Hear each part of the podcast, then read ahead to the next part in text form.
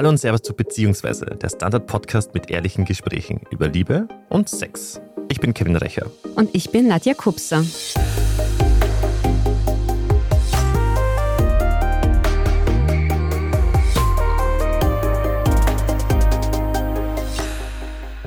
Frisch verliebt schwebt man als Paar auf Wolke 7. Man hat Schmetterlinge im Bauch, wenn man den Partner nur ansieht. Alles fühlt sich irgendwie leicht und schön an. Und dann, ein paar Jahre später, wenn die vergangen sind, dann streitet man sich schon morgens darüber, wer den Müll rausbringt oder ärgert sich über die herumliegenden Socken. Ja, im Beziehungsalltag, wenn dann vielleicht auch noch das ein oder andere Kind ins Schlafzimmer der Eltern eingezogen ist, dann erinnert man sich vielleicht nur noch schemenhaft daran, wie es war, verliebt zu sein. Ja, und in diesem Beziehungstief fragt man sich, kommen wir da jemals wieder heraus? Sind wir überhaupt noch verliebt oder lieben wir uns? Und die Paarberaterin Hilde Fehr kennt dieses Problem aus ihrer Praxis. Sie arbeitet ja schließlich mit Paaren. Und sie sagt, ja, es gibt Strategien, dass man sich wieder verlieben kann. Man kann dagegen etwas tun, gegen dieses Beziehungstief. Und das wird sie uns heute erzählen. Liebe Hilde, schön, dass du da bist. Danke für die Einladung. Ich fühle mich ganz geschmeichelt. Danke.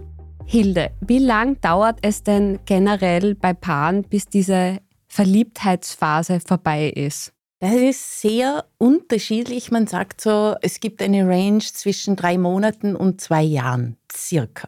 Und man darf sich das so vorstellen, dass wir während der Verliebtheitsphase unter Drogen stehen. Also man kann ein Gehirnscan von einem Heroinsüchtigen und von einem frisch verliebten Menschen nicht unterscheiden, ob jetzt dieser Mensch Heroin nimmt oder frisch verliebt ist. Mhm. Und das bedeutet, man sieht natürlich unter Drogen quasi den anderen im besten Licht. Und man ist auch selbst die beste Version seiner selbst, nämlich ohne Ängste, ohne Befürchtungen. Man macht alles mit, weil man sich begeistern lässt und sich denkt, oh, das habe ich noch nie gemacht, Fallschirmspringen, na, dann gehe ich halt mit. Und wenn ich mich das nie getraut habe im Leben und dann, wenn diese Dopaminausschüttung nicht mehr stattfindet, dann ist quasi die rosarote Brillenzeit vorbei. Mhm. Und das ist zwischen drei Monaten circa. Und einem Jahr hast du gesagt? Zwei Jahre. Zwei, oh, okay, Zwei Jahre. das ist eine sehr große Range eigentlich. Ja. Okay. Ja. Und kannst du dann sagen, wann, bei welchem Band es so kurz ist oder warum das so kurz ist und bei welchem es dann vielleicht wirklich über zwei Jahre geht, diese rosarote Brille? Wo ist so der Unterschied? Ha, vielleicht ist der Unterschied darin, was für Außenumstände es gibt, ob jemand noch vergeben ist oder ob es einen Tod gab vorher, ob man gleich schwanger geworden ist. Also wenn so große Brocken kommen, dann kann sich das ziemlich verkürzen. Aber was kommt dann nach dieser Phase, nach diesen drei Monaten, diesen zwei Jahren, wenn ich plötzlich kein Heroin mehr abbekomme? Ja. Dann ist man also, auf Entzug. Ja, ich, ich schwöre, man ist dann wirklich so in einer Phase der Realität. Und es kann passieren, dass man so ein bisschen das Gefühl hat, Mensch, der andere hat vorgegeben, dass er gerne ins Kino geht oder Veranstaltungen mag oder gerne mit Menschen ist. Jetzt will er nur noch zu Hause sitzen oder sie hat sich immer hergerichtet und jetzt gibt es nur noch das Pyjama auf der Couch. Und es zieht so ein bisschen die Realität ein. Also erstens, die eigenen Grenzen kommen wieder. Kein Fallschirmspringen meinst du? Zum Beispiel. Auf einmal ist die Angst vor dem Fallschirmspringen wieder da, wie immer. Mhm. Und dann ziehen wir oft falsche Schlüsse und sagen uns, aha, also doch der Falsche, doch die Falsche. Und der Shift ist dann, also ich kenne mich da sehr gut aus, weil ich privat früher ich weiß nicht, wie oft mich diesem Märchen hingegeben habe, aha, das war der falsche, ich nehme den nächsten. Und irgendwann habe ich gemerkt, äh, es ist immer dasselbe. Irgendwann bleibe ich an meinen Grenzen stecken. Also kann ich auch bleiben. Und dann ist die Frage, kann ich die erste Verliebtheit oder das Paar in eine reife Beziehung umwandeln? Und die reife Beziehung, da hat man kein Dopamin mehr zur Verfügung, da geht es dann wirklich um auch Handwerkszeug, was wir leider nicht mitkriegen. Oder man trennt sich eben nach diesen drei ja. Monaten bis zwei Jahren. Ja. Weil ich aus eigener Erfahrung, ich habe oft Typen gedatet, so zwei, drei Monate, und es ist fast auffällig geworden, dass nach diesen zwei, drei Monaten war es vorbei. Es lag natürlich nicht an mir, aber die anderen sind dann, also man ist dann irgendwie draufgekommen, das passt dann doch irgendwie nicht. Es war eigentlich ganz cool und unterhaltsam, aber irgendwann hat man sich einfach satt gehabt. Ja. Und das finde ich spannend, dass du das sagst. Das wird wahrscheinlich auch diese rosarote Brille gewesen sein, die relativ schnell dann abgelegt wurde. Ja, und du wolltest dann wieder dein Heroin quasi, wieder diese Verliebtheit Ja. des Dopamin, du warst süchtig vielleicht Oder die danach. anderen wollten nicht daran arbeiten, dass das irgendwas Fixeres und was Besseres wird. Ja, und das ist oft dieses Missverständnis, dass wir dann glauben, die Liebe ist weg, aber es ist das Dopamin weg. Und die Liebe ist oft noch da, aber halt durch Verletzungen und so weiter und so fort vermüllt. Aber da kommen wir eh noch hin. Aber sagst du jetzt da gleichzeitig, dass es nach Jahren in einer Beziehung, also nach diesen zwei Jahren, also körperlich gar nicht möglich ist, überhaupt nochmal verliebt zu sein, weil das Dopamin eben ja nicht mehr da ist? Ist es unmöglich, verliebt zu sein nach zwei Jahren?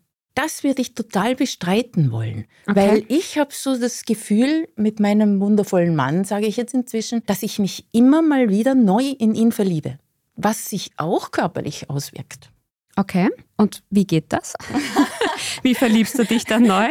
Also wenn es so Situationen gibt, wo ich mich wieder ganz besonders nahe, ganz besonders gesehen, ganz besonders geliebt, wertgeschätzt, umsorgt, beschützt, was auch immer, ja, fühle, dann kann es sein, dass ich mich wieder neu verliebe. Mhm. Und du merkst es dann mit Schmetterlingen im Bauch oder wie merkst du das, dass du dann neu verliebt bist? Wie zeigt sich das? Dass ich ihn suche, die Nähe suche, die Zeit suche, Sex möchte, mich selber wieder kribbelig und sexy fühle. Wenn es eben nicht mehr gelingt, dieses sich verlieben in den Partner, so wie ganz am Anfang einer Beziehung, muss man sich da Sorgen machen? Beziehungsweise wann muss ich mir Sorgen machen? Ich würde mir Sorgen machen, wenn es eine Affäre gibt, wenn irgendeine Sucht da ist, Alkoholsucht, Spielsucht, Handysucht, Sportsucht oder was auch immer. Ansonsten würde ich zu mir kommen. Also ich sage es jetzt irgendwie ironisch, aber wir lernen leider in der Schule, 4 plus 4 ist 8, was jeder Taschenrechner und KI sowieso kann. Aber wir lernen nicht, wie wir Beziehungen gelingend machen. Wir lernen nicht, wie wir einen sicheren Zwischenraum erschaffen, wie wir wertschätzend miteinander umgehen, wie wir die inneren Länder, wo jeder zu Hause ist, wie die gleichwertig auf Augenhöhe miteinander kommunizieren können, so dass beide glücklich sind. Und das kann man lernen. Also man muss sich eigentlich keine Sorgen machen. Nein. Eine Frage, die sich mich jetzt stellt, ist zum Beispiel, was ist, wenn ich jetzt zum Beispiel sehr verliebt in meinen Partner bin, Mhm. aber irgendwie habe ich das Gefühl, mein Partner ist das nicht. Gibt es da irgendwelche Sachen, an denen ich das merken könnte? Mein Partner ist nicht mehr auf dem gleichen Level wie ich. Naja, wenn er zurückgezogen ist oder wenn er keine Zeit mehr verbringen will miteinander. Aber das kann dann wieder nach dieser Verliebtheitsphase auch eine Sache der fünf Sprachen der Liebe sein, dass man unterschiedliche Sprachen der Liebe spricht. Also es ist sehr, sehr komplex. Ich tue mir sehr schwer, so klare Antworten zu geben, weil so viel ineinander sich webt, dass man wirklich einzeln hinschauen muss. Mhm. Aber was mich auch interessiert ist, nach Jahren, jetzt ist man dann vielleicht 20 Jahre verheiratet, ist es dann nicht irgendwie klar, dass eine Beziehung irgendwann mehr wie so ein Freundschaftsplus ist? Also man ist einfach voll gut befreundet und hat halt noch Sex. Wenn der Sex noch dabei ist. Ja, wenn der Sex dabei ist, aber eben, dass man eben nicht mehr dieses, oh, ich bin total verliebt und wenn er mir schreibt, dann habe ich dieses Kribbeln im Bauch. Ist es nicht irgendwie auch normal, jetzt irgendwie auch, um vielleicht unsere Zuhörerinnen und Zuhörer zu beruhigen? Oder siehst du das anders? Liebe Hilde, du schaust so kritisch, du siehst das anders. Ich traue mich kaum zu sagen, was ich denke. Also ich möchte einerseits dir sagen, bitte Zuhörer und Zuhörerinnen, keine Sorge. Und wenn es so sich nach Freundschaft Plus anfühlt, dann würde ich unbedingt was tun.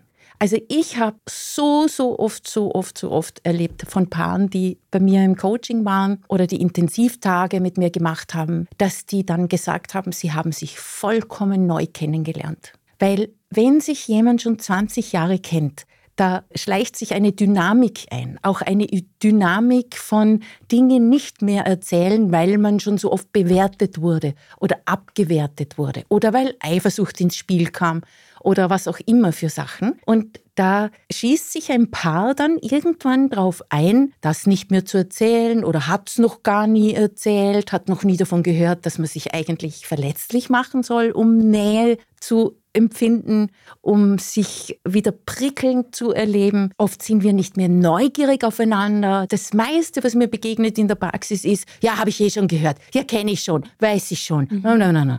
Und das ist absolut ein Zeichen dafür, dass man nicht mehr neugierig ist. Es gibt's nicht, dass du deinen Partner oder deine Partnerin nach 40 Jahren total kennst, weil wir sind ja alle im Wachstum, jeder Mensch, jeder wächst wie das Gras. Als Persönlichkeit, wir machen neue Erfahrungen, wir ziehen neue Schlüsse, wir haben neue Erkenntnisse, wir haben neue Leidenschaften, wir haben Ängste, wir haben ich weiß nicht was. Und das bedeutet, jeder Mensch ist für sich ein inneres Abenteuer. Und erst wenn wir lernen, in einer sicheren Zone, und die haben wir oft nicht, diesen sicheren Zwischenraum, sagt der Martin Buber dazu, zu kommunizieren, dann erzählen wir immer weniger. Dann heißt es dann auf einmal, ja, er erzählt nie was, sie erzählt nie was. Aber das hat mit diesem nicht sicheren Zwischenraum zu tun, Angst vor Verletzung, vor Abwertung.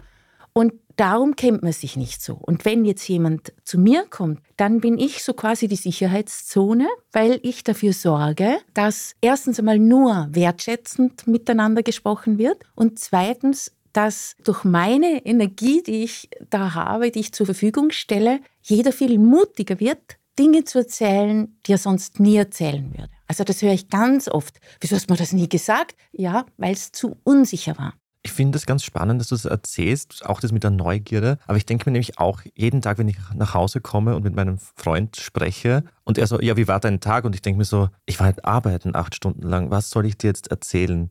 Und wenn du das jetzt so erklärst, fällt mir das dann auf. Vielleicht sollte ich ihm trotzdem das alles erzählen, was in der Arbeit irgendwie spannend war, also ihm das zu erzählen, weil sonst kommt man, glaube ich, da rein in diesen Teufelskreis, dass man sich einfach nichts mehr sagt.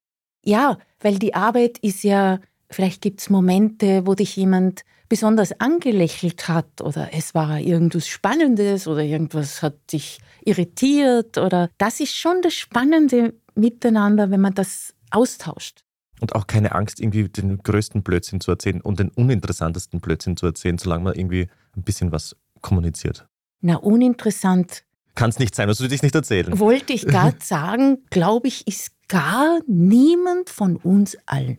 Ich glaube, niemand ist uninteressant. Höchstens die Menschen, die nur noch über das Wetter und über die Nachbarn, was sie geredet haben und was sie nicht geredet haben, also diese oberflächlichen Sachen. Ich habe mit meinem Vater mal, der von Psychologie gar nichts hielt, einen so quasi aus der Imagotherapie so einen Generationendialog gemacht. Und er sagt nachher zu mir, wow, das ist ja spannend das ist ja interessant, wie man da miteinander redet. Mal was anderes wie über die Nachbarn und welcher Hund in den Garten geschissen hat. Dann haben wir gedacht, wow, toll, dass er das erkennen kann. Weil so eine Art, miteinander zu reden, ich sage immer, auf Weltreise gehen ist eine irrsinnig spannende Sache. Du siehst ganz, ganz viele Länder und so weiter und so fort. Aber die für mich aller, aller, aller spannendste Sache ist, auf Weltreise gehen ins Land des anderen. Mhm. Also ins innere Land. Und das gegenseitig. Und das ist ein Reiseschatz, der nie endet. Nie. Das hört sich für mich jetzt aber so an, als ob wir bei diesem Grundsatz von guter Beziehung sind, nämlich Kommunikation. Das ist irgendwie doch immer so das Wichtigste, ja. oder? Ja. In der Beziehung muss man einfach miteinander reden. Was ist eigentlich so schwierig daran, miteinander zu reden? Okay, das erkläre ich jetzt am besten wirklich wieder ein Beispiel von meinem Mann und mir. Er mag es nicht so gerne, aber ich mag nicht gern von Kunden erzählen. Darum erzähle ich, nehme ich immer uns zwei als Beispiel. Mein Mann ist Winzer und er ist so einer, eben mit Psychologie nicht so sonderlich begeistert. Und er hat dann erzählt zum Beispiel, so, heute war ich häckseln im Weingarten. Und in der Anfangsphase, als ich, wir uns frisch kennengelernt haben und ich noch keine Paarberaterin und Paarcoach war, habe ich mir innerlich gedacht, hä, so was Langweiliges erzählt er mir? Grasmähen? Okay, kann man bitte ich habe da von meinen Ausbildungen und spannend und dies und jenes. Ja, ich war Häckseln und so weiter und so fort. Und wenn man so miteinander redet, dann ist so viel Abwertung im Zwischenraum. Und hätte ich das nicht geändert von meiner Seite aus, wäre ich nicht neugierig geworden, da weiter nachzufragen. Was hast du für ein Gerät genommen? Ist da irgendeine Maschine kaputt gegangen? Ihm gehen immer die Maschinen kaputt und er ist so geschickt im Reparieren. Das ist da ein Genie. Früher habe ich mir immer gedacht, oh, der. Und heute ist, führt das zu einem Gespräch inzwischen, weil ich es nicht mehr abwerte, häckseln, wo er vielleicht am Ende sagt, wie er sich fühlt. Aber er wird nie anfangen mit, heute habe ich über uns nachgedacht und ich habe dich vermisst. So beginnt kein Gespräch mit ihm. Und ich glaube, wenn wir mit so einer Bewertung in ein Gespräch gehen, oder jetzt kommt schon wieder so spät. Na, jetzt hast du schon wieder das, jetzt hast du schon wieder das nicht und dies und jenes. Also diese ganzen Bewertungen und Abwertungen. Na, was du für ein Hobby hast, mit was du dich aber da beschäftigst. Na, schon wieder diese blöde Freundin, deine Mutter, die Schwiegermutter. Da wird der Zwischenraum, also der Zwischenraum ist sowas wie zwischen uns beiden jetzt. Unser Zwischenraum ist noch sicher, weil ich dich nicht beleidigt habe und du mich auch nicht. Noch nicht. Noch nicht.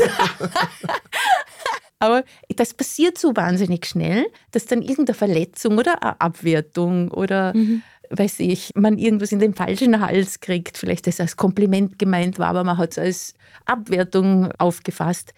Und dann wird der Zwischenraum unsicher. Und wenn der Zwischenraum unsicher ist, dann erzählt man immer weniger. Ja, das ist nachvollziehbar. Ja?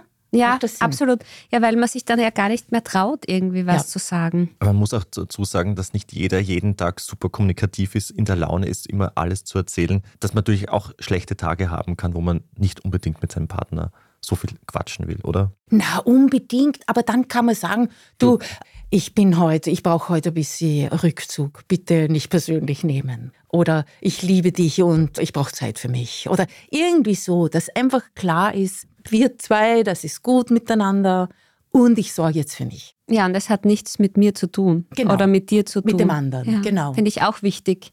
Ja, genau. Aber ich finde es gut. Ich finde es gut mit diesen Gesprächen abends. Und auch wenn es vielleicht langweilig ist, was man erzählt, ich finde es irgendwie wertschätzend und nett, wenn mein Freund mich fragt, wie geht's dir? Wie war dein Tag? Ich finde das eine ganz wichtige Frage und ich habe mir schon öfters überlegt, ob er mich das dann in 50 Jahren auch noch fragt. Ich hoffe. Ich finde es einfach, und dann erzählt man einfach kurz. Und ich glaube, viele machen das nicht mehr. Ja, beziehungsweise, also das finde ich super. Und da hätte ich noch einen Input. Ich werde am liebsten gefragt, wie fühlst du dich? Das ist so mein Schlüssel. Und das habe ich mit meinem wundervollen Mann auch getan. Wie fühlst du dich? Wie hast du dich im Weingarten gefühlt? und er hat, er, so quasi. Und er so, hä, wie soll ich mich fühlen? Ich habe gehäckselt. Ich sehe mich sehr in diesen Mann gespiegelt, muss ich sagen. Liebe Grüße an der Stelle.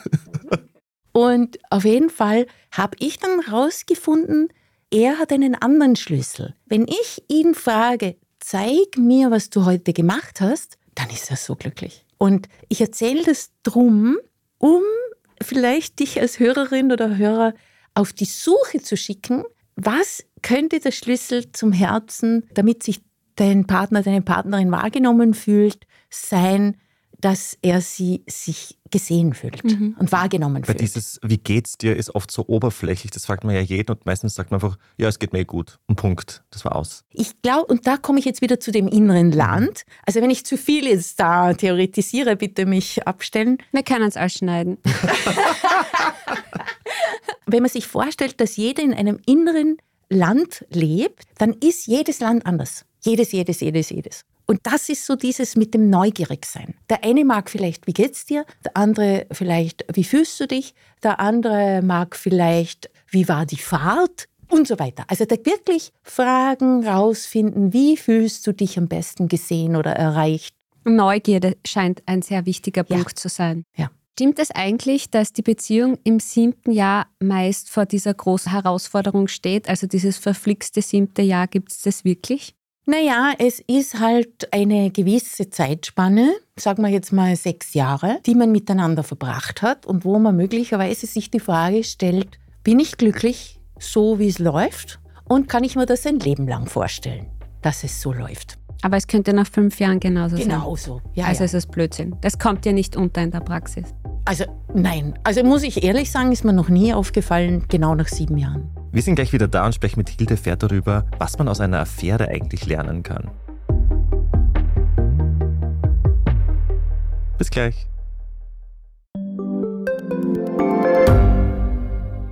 Wie viel Geld macht eigentlich glücklich? Werde ich mit Daytrading reich? Und ist jetzt der richtige Zeitpunkt, um in China zu investieren? Das und mehr sehen wir uns in der neuen Staffel vom Standard-Podcast Lohnt sich das an? Wir, das sind Davina Brumbauer, Alexander Amon und Michael Wendisch. Und gemeinsam mit Expertinnen und Experten fragen wir uns, wie ein Pyramidenspiel funktioniert, was eigentlich ein Baby kostet und ob es sich lohnt, in eine Steueroase auszuwandern.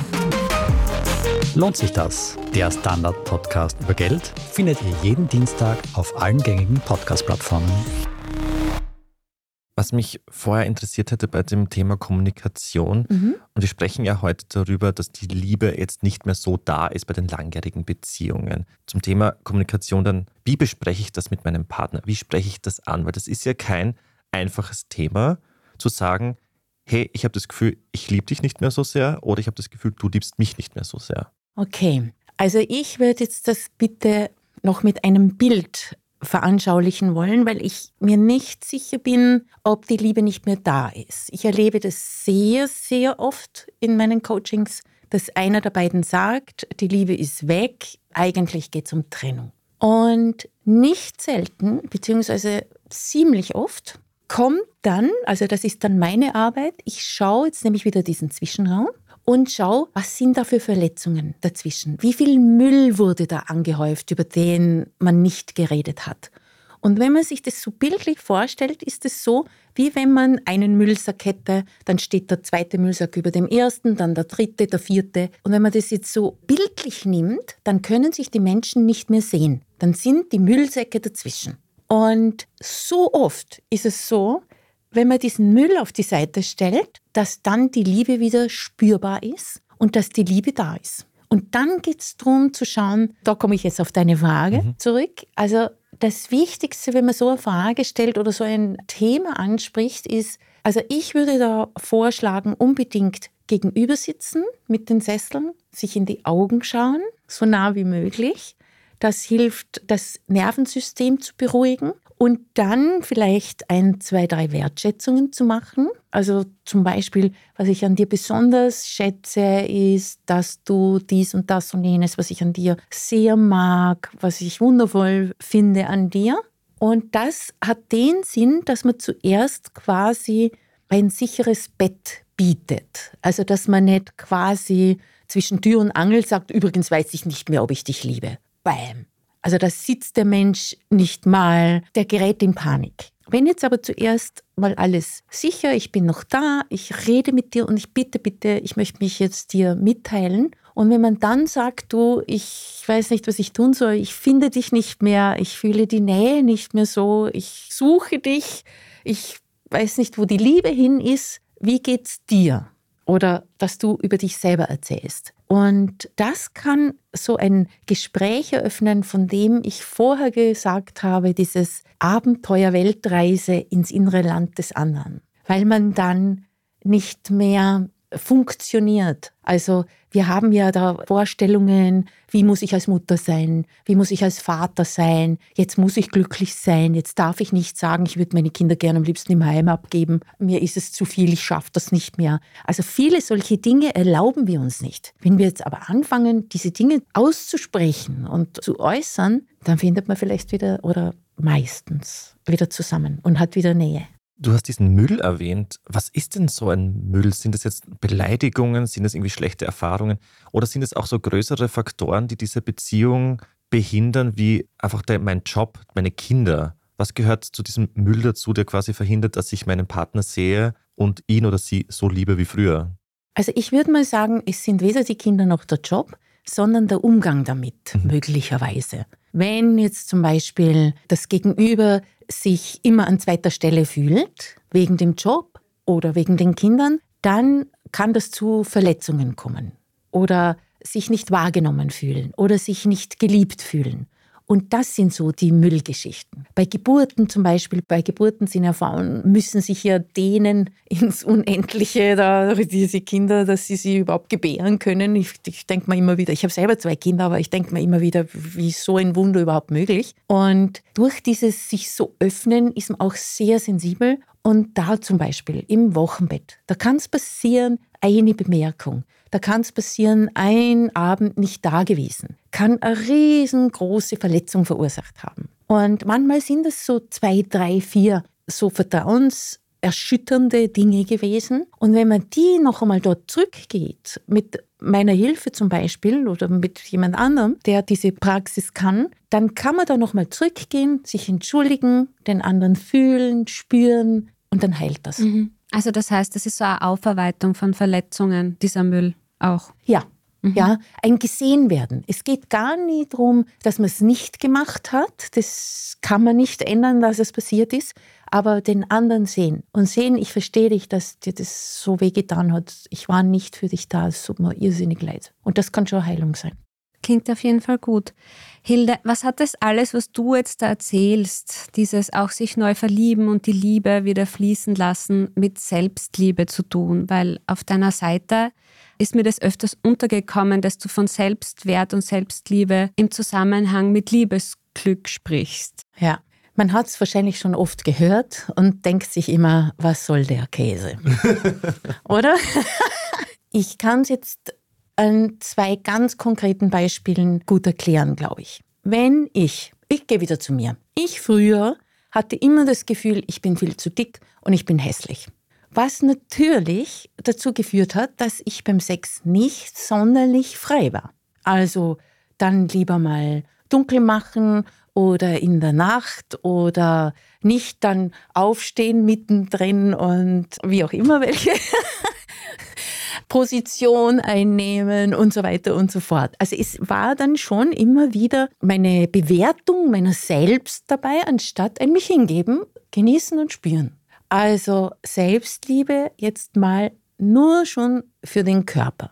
Dass ich mich annehme, wie ich bin, mir da nichts mehr bleachen lassen muss und so weiter, solche Dinge, sondern dass, dass es ums Fühlen und Spüren geht und das mit dem anderen sein. Oder ein anderes Beispiel, ich erlebe immer wieder Frauen, die dann sagen, ja, das kann ich jetzt nicht sagen. Dann rennt er mir davon, dann verlässt er mich. Oder auch Männer, die sagen, ich kann nicht sagen, ich will, dass du das und das tust. Also es braucht ein bestimmtes Selbstbewusstsein, einen Selbstwert, den man sich selber gibt, um sagen zu können, mein Lieber, wenn du nie Zeit mit mir verbringen möchtest, dann fühle ich mich so ungeliebt, dass ich nicht mehr weiß, was ich in dieser Beziehung tun soll. Also ich bestehe darauf, ich brauche es, dass wir zumindest einen Tag in der Woche den Sonntag miteinander verbringen. Jetzt Hausnummer. Oder ich will, dass, wenn du auf Geschäftsreise fährst, mich morgens anrufst und abends anrufst. Da höre ich dann ganz oft, das kann ich doch nicht verlangen, da manipuliere ich den anderen, da schränke ich den anderen ein und so weiter und so fort. Wenn ich jetzt aber dieses Bedürfnis habe und den Selbstwert nicht habe, das zu formulieren, was passiert? Klassiker, man sitzt zu Hause und wartet. Ah, was macht der? Wo ist der? Der hat sicher eine kennengelernt. Dann kann die Eifersucht reinspielen, dann kann ich weiß nicht was reinspielen.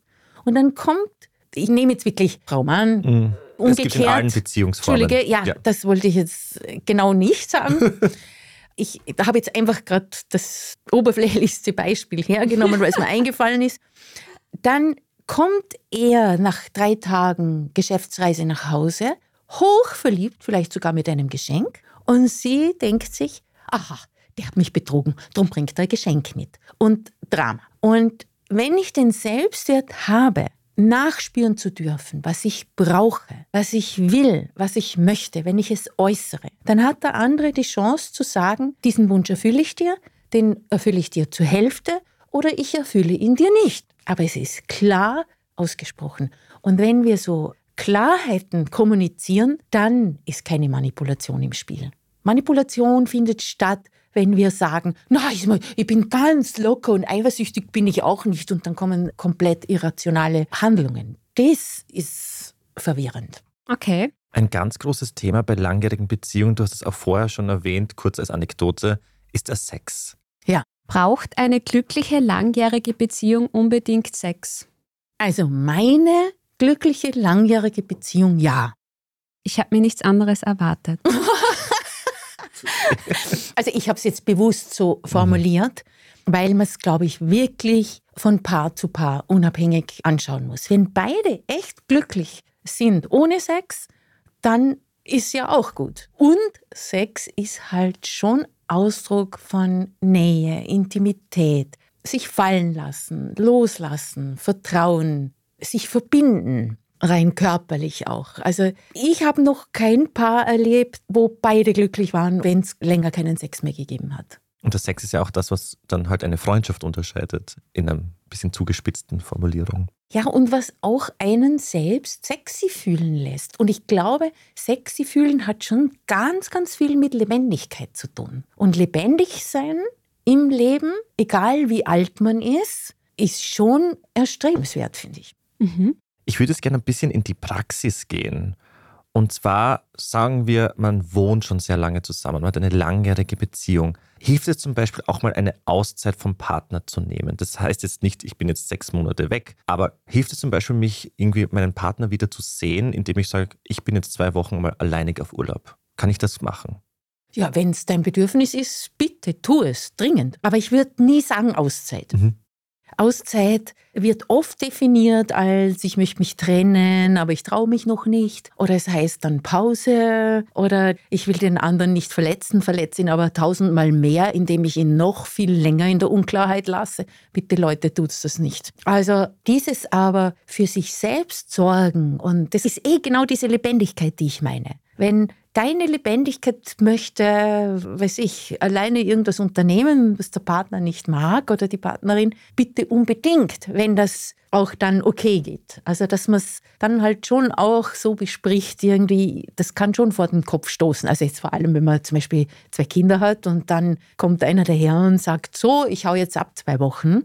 Diese Sehnsucht hat wahrscheinlich der andere auch. Und da wäre schon gut, das mal zu besprechen und zu sagen, du, ich trage da so eine Sehnsucht mit mir herum. Was würdest denn du dazu sagen? aha, du würdest auch gern abhauen. Ja, können wir vielleicht jeder eine Woche kriegen? Also so irgendwie dieses Besprechen, was ist meine Sehnsucht, was ist mein Wunsch? Hast du auch Wünsche, Sehnsüchte? Wie könnten wir das irgendwie ermöglichen, dass jeder ein bisschen auch Freiheit hat? Bei den Vorbereitungen schreibt mir die Nadja das Thema, wie verliebe ich mich neu in meinen Partner, in meine Partnerin? Und meine sofortige Antwort war, mit jemand anderen schlafen. Oh! Der Beziehungsexperte Kevin war am Start, würde ich sagen. Ich will das nur erklären. Das heißt jetzt nicht, dass man sich betrügen soll. Also manche Leute machen das ja sowieso, die haben auch Affären. Aber meine Intention hinter der Frage war, ich schlafe mit jemand anderen. Passiert entweder mit der Absprache meines Partners oder nicht. Aber kommt dann drauf, okay, das war nicht so toll, wie ich es mir vorgestellt habe. Und ich sehe einfach viel deutlicher, was ich an meinem Partner habe. Ja, also dazu würde ich sagen, das sind so Strategien. Ich verstehe es total, dass man sich überlegt. Ich verstehe auch die Sehnsucht danach. Und man muss sich bewusst sein, dass man dem anderen mega wehtut. Und da ist halt die Frage, brauche ich wirklich den Kick von außen, damit ich wieder fühlen kann, was ich für meinen wichtigsten Menschen im Leben empfinde? Oder finde ich einen anderen Kick, oder finde ich diese Nähe oder diese Weltreise nach innen, die nämlich solche Kicks auf eine ganz andere Art und Weise gibt. Vielleicht noch einen Gedanken weiter, wenn wir dieses Bild nehmen vom Zwischenraum mit dem Müll. Du hast dann zwar geprüft, mein Partner ist der beste, den ich habe, aber der Müllklotz, der kann gravierend belastend sein. Und gerade wenn wir glauben, der andere kriegt nichts mit und der ist eh so uneinfühlsam, nicht täuschen. Der andere kriegt es 100 Prozent auf irgendeiner energetischen Weise mit. Und in offenen Beziehungen, da darf ich das ja. Ist es dann gescheit, zum Beispiel, ich habe jetzt nach sieben Jahren keinen Sex mehr mit meinem Partner und irgendwie das, egal was wir machen, es funktioniert nicht mehr, er hat keinen Bock mehr. Und ich source jetzt quasi den Sex aus. Ist das nicht zum Beispiel eine Lösung, um eine Beziehung quasi zu verlängern und dann irgendwie glücklich weiterzuleben? Wenn das für den anderen okay ist, auf jeden Fall. Also Abmachung, wenn es eine Abmachung ist, dass jeder ausprobiert, mhm. ist wieder ganz eine andere Sache. Und vielleicht noch ein Gedanke zu Affäre. Affäre ist eine unglaubliche Chance, festzustellen, was vermisse ich in meiner Beziehung. Sprich, die Affäre bitte nicht eingehen. Also schauen, wo zieht es mich hin? Was für ein Mensch ist das? Was hat dieser Mensch, was ich offensichtlich in meiner momentanen Beziehung vermisse? Und dann das nehmen und dem Partner, der Partnerin vorschlagen bzw. mitteilen in eben diesem sicheren Setting mit Hinsitzen, Wertschätzung, zuerst Bett bauen und dann, du, ich möchte gern sagen, ich habe da Punkte, die ich vermisse, die ich wirklich, wirklich brauche und wo ich an dich appelliere, bitte entwickle das, weil mich zieht es schon nach außen. Ich will dem nicht folgen, aber ich werde mich jetzt auch nicht nötigen, es nie in meinem Leben zu bekommen. Und da ist ganz, ganz viel möglich, dass sich Menschen öffnen und weiterentwickeln. Das sind dann so Wachstumschancen, die man kriegt. Das ist ein bisschen so, wie sagt man, den Hunger, den Appetit hole ich mir woanders, mhm. aber gegessen wird zu Hause. Mhm, genau. Ein bisschen so klingt. Zumindest einmal, also ich habe einfach gelernt, ich muss es wirklich sagen, aus eigener Erfahrung, aus ich persönlicher Privatperson-Erfahrung, dass diese Dinge ausprobieren, wie du es vorher vorgeschlagen hast, so viel Schmerz verursachen, dass es den Kick und das Endergebnis nicht wert ist. Und darum, ich persönlich schalte ein bisschen mehr das Hirn ein und schaue, damit es nicht zu so Verletzungen kommt. Und jemand anders, der vielleicht sowieso sehr kontrolliert und vom Denken geführt ist, darf ruhig einmal ein bisschen spontaner und unüberlegter, darf dieses Feld erweitern und ausdehnen. Vielleicht hast du, Hilda, noch drei ganz praktische Tipps für Paare, die jetzt zuhören, was sie so im Alltag entwickeln können, damit diese Liebe wieder mehr fließt oder dass dieses Verliebtheitsgefühl wieder öfters da ist. Mhm. Also da hätte ich mal eine Idee, für die ich immer wieder geschimpft werde. Darauf bestehe ich aber, weil ich das wirklich sehe. Die Paare, die es annehmen, die verändern ihre ganze Energie, wie sie miteinander umgehen. Und es wird dann ein Wertschätzungsbereich. Und zwar heißt das, sich wieder und wieder und wieder zu bedanken. Danke, dass du den Geschirrspüler ausgeräumt hast. Danke, dass du heute mit den Kindern zu Hause geblieben bist. Danke, dass du gekocht hast. Danke, dass du nach der Arbeit gleich nach Hause gekommen bist und nicht ins Fitnessstudio gegangen bist oder dich volllaufen lassen hast mit den Arbeitskollegen. Ich höre immer wieder von Paaren, die zu mir kommen, drum kommen sie ja, weil sie nicht in dieser Wertschätzungsenergie sind, dass sie dann sagen, jeden Blödsinn soll ich da jetzt äh, anwenden? Ich tue auch immer, ich krieg auch kein Lob. Soll ich da jetzt, wo sind wir denn? Sind wir im Kindergarten? Nein, wir sind dort, wo wir dem anderen den ganzen Tag das Gefühl geben möchten, dass er wichtig ist und dass er wundervoll ist und dass wir dankbar sind, dass er da ist und dass wir sehen, was er tut. Also Wertschätzung wäre eins. Das zweite wäre die Liebe ausdrücken. Also die Liebe ausdrücken, entweder in Ich liebe dich mit Worten oder die fünf Sprachen der Liebe rausfinden, welche Sprache spricht der andere. Und dann die Liebe in der Sprache ausdrücken, die der andere spricht. Also mein wundervoller Mann, der hat die Sprache Hilfsbereitschaft, da bin ich ganz mies. Also das fällt mir nicht automatisch ein, dass ich sage, hey, kann ich da im Weinkeller helfen? Und das schreibe ich mir wirklich manchmal auf. Schreibe ich mir rein in meinen Terminkalender und dann frage ich und mhm. biete es an. Mhm. Und er umgekehrt hat zum Beispiel die Sprache der Liebe Zeit zu zweit. Null. Ich habe das total. Und ich habe früher immer gedacht, äh, der liebt mich nicht mehr. Dem ist wurscht, ob wir Zeit miteinander verbringen oder nicht. Und wir haben jetzt so ein Agreement gefunden, mein Mindest, was sein muss, damit ich mich noch geliebt fühle und sein, dass es geben mhm. kann. Magst du noch ganz kurz die fünf Sprachen aufzählen, damit wir auch wissen, worauf okay. wir achten müssen? Mhm. Also es gibt die Sprache der Zärtlichkeit, mhm. das ist Sexualität und überhaupt irgendwie Nähe. Dann Geschenke machen. Das sind so kleine Aufmerksamkeiten oder kleine Briefchen schreiben. Also man findet das heraus, indem man sich selber beobachtet, was man automatisch mit anderen Menschen tut. Dann gibt es die Sprache Lob und Anerkennung. Dann gibt es die Zeit zu zweit. Und die Hilfsbereitschaft. du hast sie natürlich schon wieder vergessen. Eh klar. Herrlich. Das war jetzt geil. Ich genau. habe ja ein bisschen das Gefühl, ich bin mit dir verheiratet, weil die Zeit zu zweit ist mir auch nicht sehr wichtig, weil ich habe das Gefühl, die Zeit zu zweit, es reicht doch am Abend auf der Couch zu sitzen und einen Film gemeinsam anzuschauen. Nein, ist es nicht. Mein Freund braucht viel mehr Zuneigung und viel mehr Zeit zu zweit. Das muss ich mir auch immer vorhalten. Ich habe eine Regel erfunden. Ganz, ganz, ganz viele Menschen sagen, wenn wir gemeinsam in der Wohnung sind, der eine sitzt vorm Computer, der andere macht die Wäsche, war das ein gemeinsamer Abend? Nein. Wir messen den gemeinsamen Abend, wenn ihr euch in die Augen schaut. Das ist meine Regel geworden. Ab jetzt nur noch so aber, Wäsche. Aber, aber, aber, wie lang? Nein, wenn ihr irgendwas tut, bei mhm. dem ihr euch in die Augen schaut, ist es Zeit zu zweit. Das ist sehr intensives Wäscheaufhängen dann. Aber ganz ehrlich, ich kann es voll nachvollziehen, weil auch Wäsche aufhängen, wenn man sich unterhält und zwischen in die Augen schaut und es gibt ein Gag oder man erzählt einfach, wie der Tag ja. war, man macht ja auch was gemeinsam, kann auch Quality sein. Why not? Ja, Absolut. ich werde das mitnehmen. Aber es kommt ja noch ein dritter Tipp von dir. Und der dritte Tipp wäre wirklich, datet euch.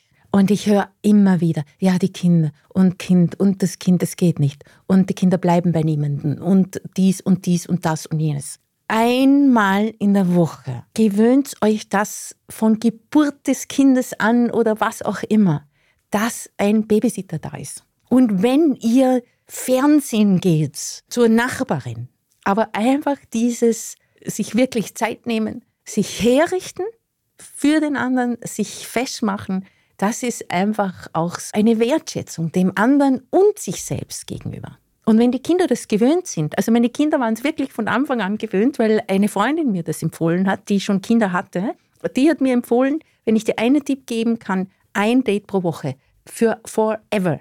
Mhm. Und das war der beste Tipp ever. Kann man natürlich auch machen, wenn man keine Kinder hat. Natürlich, ja. Aber wie schaut so ein Date dann aus? Ist es wirklich nur, ich koche jetzt was und wir sitzen zusammen am Tisch oder soll ich da wirklich noch was Größeres auftischen? Also ich würde, gut, unter Date verstehe ich, dass ich sicher nicht koche. Also das ist Ausgehen, etwas unternehmen. Also wirklich raus aus der Komfortzone, raus aus dem, was man eh immer tut. Außer man sagt bewusst, wir schauen jetzt, wir stehen auf eine Serie gemeinsam und heute besondere Chips oder Popcorn, keine Ahnung. Aber dass es halt wirklich so ein bisschen Party-Stimmung kriegt, dass es nicht, das machen wir eh jeden Tag, mhm. Charakter hat. Und auch etwas, auf das man sich freuen kann, ja. den ganzen Tag über. Ja, auf jeden Fall. Und wenn dazu kommt und dann schöne Unterwäsche sich kaufen dafür oder keine Ahnung. Also sich einfach, mal duschen gehen. Ja, das wäre übrigens, das ist ein dringender Tipp. Gott sei Dank habt ihr das jetzt auch noch erwähnt. Das kann man ja nicht wissen. Super Tipp. Liebe Hilde, vielen lieben Dank für diese drei praktischen Tipps auch am Ende unseres Podcasts. Es war sehr aufschlussreich. Es war sehr lustig auch. Und auch sehr lustig. Wir haben sehr viel gelacht. Das war super mit dir. Danke. Vielen Dank für die Einladung. Und Lachen muss bei mir dabei sein. Also immer. Ohne Lachen geht gar nichts. In jeder Beziehung muss es auch dabei sein. Ja. Voll. Ja, das war schon Beziehungsweise, der Standard-Podcast mit ehrlichen Gesprächen über Liebe und Sex. Abonniert uns überall, wo es Podcasts gibt und hinterlasst uns gerne eine 5-Sterne-Bewertung. Und wir hören uns in der nächsten Folge. Bussi Baba. Tschüss.